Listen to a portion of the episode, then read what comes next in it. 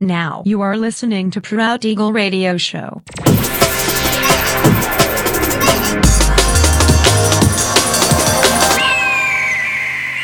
Mixed by Nelver.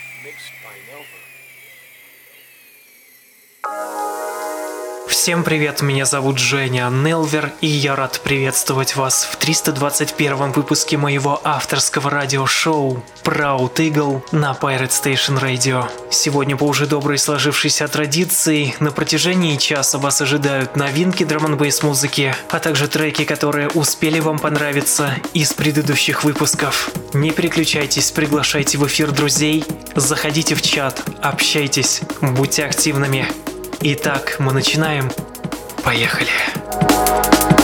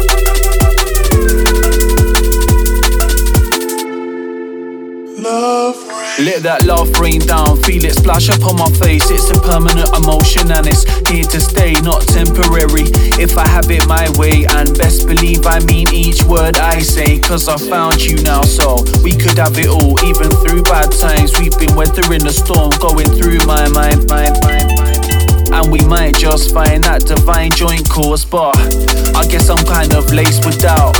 Opposite directions when the struggle breaks out, she won't hear me out. So instead, I drown, but the love still reigns. I can feel it hammer down. Down on me, on me. But the love still reigns. Oh, underneath the galaxy tonight, I can hear a symphony